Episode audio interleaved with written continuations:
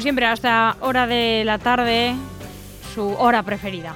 Eugenio Villarreal, ¿cómo estás? Buenas tardes, Samuel. ¿Qué tal? Muy bien. Me alegro de verte. Igualmente. Bueno, eh, veo que nos traes manuscritos. Sí, eh, pensando hoy de qué podíamos hablar, eh, y puesto que estamos en una época histórica de mucha incertidumbre y de... ¿Y cuál no lo es? Y de muchas situaciones muy extremas, pues mm, revisando documentos en el archivo, he encontrado una documentación relativa a las cartillas de racionamiento que fueron unas cartillas que se, se, se pusieron en España en, circulación una vez terminada la guerra civil eh, y que estuvieron desde el año 39, creo recordar, hasta el año 52. ¿vale? Entonces, mm, es curioso que cuando termina la guerra, la situación económica del país es desastrosa. Eh, no nos Sabemos eh, que eso pasó, lo hemos estudiado, pero realmente fue desastrosa y de alguna manera me ha hecho pensar un poco en el paralelismo con lo que está pasando en, Ucrania. En Ucrania están pasando momentos eh, muy complicados. Los peores, sí. Pero posiblemente una vez que finalice la guerra, que esperemos que sea lo antes posible, van a tener una situación muy, muy mala, porque eh, se habrán devastado campos de cultivo, se han, devastado, se han destruido cantidad de, centros industriales, es decir, en una guerra desaparece prácticamente todo el tejido de, producción del país. Y bueno, durante el periodo de guerra, pues la gente se está desplazando, pero cuando ya vuelven a sentarse a, sus lugares de origen, es cuando se encuentra con la cruda realidad de la situación. Claro, mm, si te acuerdas, cuando, cuando nos eh, hablamos de historia, después de la Segunda Guerra Mundial se produjo el el plan Marshall, que, introdujo muchísimo dinero en Alemania, que ayudó a recuperar a Alemania y otros países europeos de, la Gran Guerra, pero España no tuvo ayudas. Entonces España pasó épocas mm, realmente de penuria, porque fallecieron, se calcula que como medio millón de, personas, la mayoría de ellas gente productiva, que, eran brazos productivos, hubo mucha gente que se encarceló y que dejó muy desprotegidas a sus familias, eh, hubo gente que fue, que fue fusilada, es decir, que la situación, una vez que, termina la guerra, es tan, tan desastrosa que eh, el país tenía una economía muy paupérrima. Se introducen en lo que se llamó la, autarquía, es decir, que ellos, el país se autoabastecía, claro, teniendo todo el tejido industrial, eh, que era, era poco todavía, porque estamos hablando de, principio, de, de principios de los años 40, los campos devastados sin mucha sin mano de obra o con mano de obra muy precaria, pues claro, la gente necesita algo que llevarse a la boca y entonces el régimen lo que lo que inventa o mm. lo que crea fueron las famosas cartillas de racionamiento, que eso que seguro que tú lo has oído mencionar y lo que traigo aquí es eh, bueno, traigo aquí la carta que envían al es que además estuvieron en vigor hasta... Hasta el año 52. Por, decirlo, hombre, a algunos les sonará, pero hasta hace no tanto. Hasta hace no tanto, efectivamente. Bueno, yo nací en el 59. Claro. En el 52. Bueno, mis padres es que nacieron hasta en el 46, entonces tienen un, recuerdo de, las, de las cartillas de racionamiento. Alguna vez lo, lo, mencionan, porque claro, además como es un recuerdo tan fuerte para ellos teniendo en cuenta la vida que tienen ahora, que están, pues gracias a Dios, muy bien, pues eh, piensan en su vida de ahora y se recuerdan de niños y... Efectivamente, es un choque, es un choque, muy, grande. choque muy grande. Es un poco lo que de alguna manera va a pasar o, está pasando en Ucrania. Es decir, claro. un país con una economía mm, que era una economía potente, porque además eh, ellos se dedicaban a, exportar cantidad de cereales, se le llamaba el granero el granero de Europa y el granero del mundo, es decir, que, que tenían una, gran producción cerealística y de hecho eh, estamos viendo en las noticias que si dejan, no dejan salir los barcos con cereales de, de los graneros que tienen acumulado, pero claro, llevan posiblemente varios años ya sin producir. ¿eh? Además, en las guerras de los años 30, de los años 40, no, no existían los drones de ahora que llegan, y, y, devastan, todavía más ah, y, demás, con lo cual sí que es cierto que la no, situación... creía que te referías a, estos, a estas cosas tan tecnológicas que no sé cómo se me ha cruzado por la mente que ellos puedan tener eh, desgraciadamente, ¿no? Que, plantan semillas. sí, sí, sí, de manera masiva. Sí, sí, pero vamos, que ya te digo que ahora mismo la situación, yo, yo me pongo a pensar un poco conociendo la documentación y lo que ha pasado en lo que va a pasar esta gente en un tiempo, porque nosotros a nosotros nos está afectando, nos ha subido la gasolina, nos han subido los precios, se ha disparado eh, el IPC. Eh, de alguna manera más o menos lo vamos soportando, hay, hay quien mejor quien peor, el Estado tiene que ayudar a la gente que lo está pasando peor, pero claro, en Ucrania la gente está pasando hambre, va a pasar mucho frío, eh, la situación es muy, muy extrema. Y curiosamente, una vez que termina la guerra, es aún peor. La situación es peor todavía. Claro, yo espero y me imagino que cuando la guerra termine habrá ayudas y, se, y los países se volcarán en ayudas y demás. En el caso de España no hubo ayudas de ningún, por ninguna parte. ¿Por qué? Porque España era aliada, aunque no entró en la guerra, era aliada. De, de, los regímenes de Hitler y de Mussolini y tal, es decir, eh, de hecho, en España, cuando termine la guerra, la Segunda Guerra Mundial, hay muchos españoles que estaban esperando que las tropas americanas continuaran, continuaran y llegaran a Madrid, para liberar Madrid, porque, porque entendían que eh, el régimen de Franco era un régimen hermano del, régimen de, de Hitler y de Mussolini. Bueno, pues en España, como está sola, está aislada hasta que España no se vincula a Estados Unidos pasados unos años, ya en los años 50, como consecuencia de la dinámica de los bloques de la Unión Soviética con respecto a, Estados Unidos, que eso hace que la geopolítica cambie, ¿eh? ellos se sienten, están aislados, entonces tienen que tienen que em, racionalizar o racionar perdón, los productos. El pan, que además era pan, era pan negro, la leche, el arroz, pero curiosamente las, raciones de arroz eran en menor cantidad para las mujeres que para los hombres. ¿eh? Y entonces tenemos aquí un documento que es muy interesante que trata precisamente de ese tema, ¿eh? de las cartillas de racionamiento que había, porque al principio eran, eran cartillas de racionamiento familiares. ¿eh? Había una cartilla por cada familia y tenían unos derechos para, para una ración de pan, una ración de, de trigo, de, de, arroz, de, vino, etcétera, etcétera. Pero el régimen quería controlarlo cada vez más y al final hacen cartillas individuales pero curiosamente había tres tipos de cartillas. ¿eh? La cartilla de primera, de segunda y de tercera. ¿A eso a qué te suena?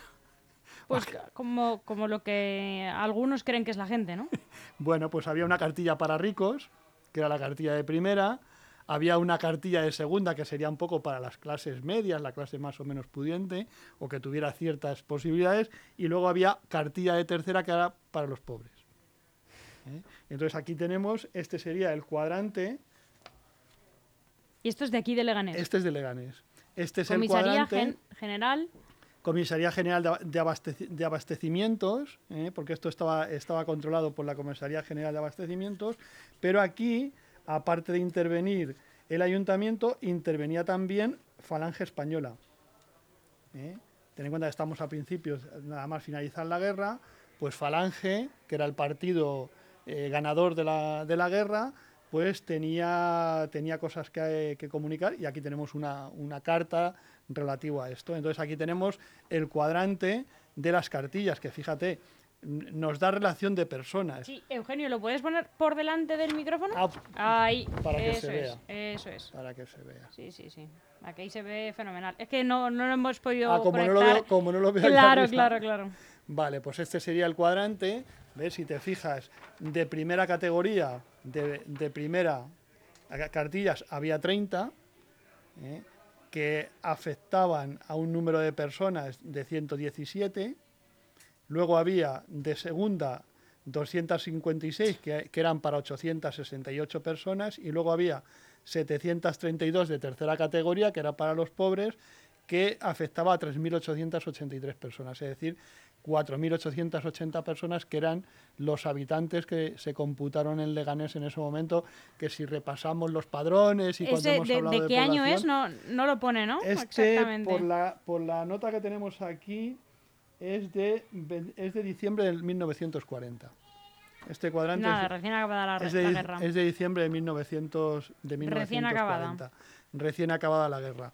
Entonces, bueno, pues hay, hay para las diferentes familias de una persona, de tres personas. Hasta, hasta 14, ¿no? Hasta 13, de 14 no había nadie, hasta 13, familia de 13 personas, que había, en Leganés había tres familias que eran de 13 personas, y luego había una cartilla para el manicomio, que daba, que daba suministro a 400 personas, una para los agustinos, que era, el, era los frailes, que daba, daba para 120 personas, porque creo que era colegio y demás, de frailes. Fíjate la importancia que tuvo los, los agustinos en su momento. Una clínica. Y luego una clínica que tenía para 32 y, un colegio y el de colegio de monjas que tenía para una, para una persona. En total, bueno, era, una, era un Bueno, número de personas, persona. pone uno, aunque luego aquí pone 13. No, no, no está muy claro aquí en este, en este caso. ¿Vale? Pero en total eran 4.880 personas que eran los habitantes que Leganés tenía, tenía ese- en ese momento. Claro, mm, ¿qué ocurrió? Pues que había familias, por ejemplo, mm, mi padre, eh, mi abuela lo tuvo que dar para que viviera durante unos años con sus abuelos porque ya no lo podía mantener. Porque mi, abuelo estaba en la cárcel, termina la guerra, mi abuelo entra, entra en la cárcel, mi abuelo se tira 12 años en la cárcel y mi padre, que tenía nueve, años, tenía nueve años cuando termina la guerra, mi abuela, que eran tres, tenía tres hijos, pues mi padre se lo da a sus, a sus padres para que viva con ellos y le mantengan, porque ya no era capaz de poder mantener a los, a los hijos. Claro, mi, mi- mi tío tendría, si mi padre tenía nueve, pues mi tío tendría doce y mi tía tendría siete u ocho años. Entonces, claro, imagínate una, una, una mujer sola sin poder cultivar, porque claro, los, los, los chicos todavía eran pequeños, pues tiene que... Y mi abuela se dedica al extraperlo. Lo poco que consigue de las tierras que subarrienda o que deja que algún familiar le tal... Pero ¿cuántas cartillas le correspondían a ella? a ella, Cuatro. Cuando eran... De sus tres hijos y la suya, ¿no? Claro, cuando eran familiares una y cuando eran individuales pues le correspondían una por cada uno de los miembros de la, de la familia. O sea, le correspondían cuatro cartillas. Cuatro cartillas. Una, una suya y tres de y sus tres de los hijos. Al principio es una por familias, luego lo, como era una por familias no controlaban bien toda la, toda la distribución de, la, de los alimentos y entonces generan, un poco después generan una por, una por persona. Claro. Entonces, eh, además te asignaban la tienda a la que tenías que ir a, com- a- a recoger los productos. Ahora vemos que hay suministros de todo tipo, que podemos comprar absolutamente de todo, que vienen productos de, de cualquier lugar del mundo, pero en aquel momento los productos eran productos muy de proximidad y, bueno, pues estaban, estaban racionados porque no había para toda la, para toda la gente. Entonces aquí tenemos toda la, documen- toda la documentación que es, es muy interesante. Es muy interesante porque de alguna manera deja constancia de la situación que había en- ese momento y que ya, ya te comento y comento a nuestros oyentes que es una situación que desgraciadamente se va a vivir en Ucrania, igual que se está viviendo en otras partes del mundo donde hay, donde hay guerra. Las guerras, una vez que terminan, Es la única solución, en realidad, para poder repartir lo Claro, que hay. Sobre todo si, en este si ocurre como en este caso, que nadie les va a ayudar porque se consideraba un régimen apestado.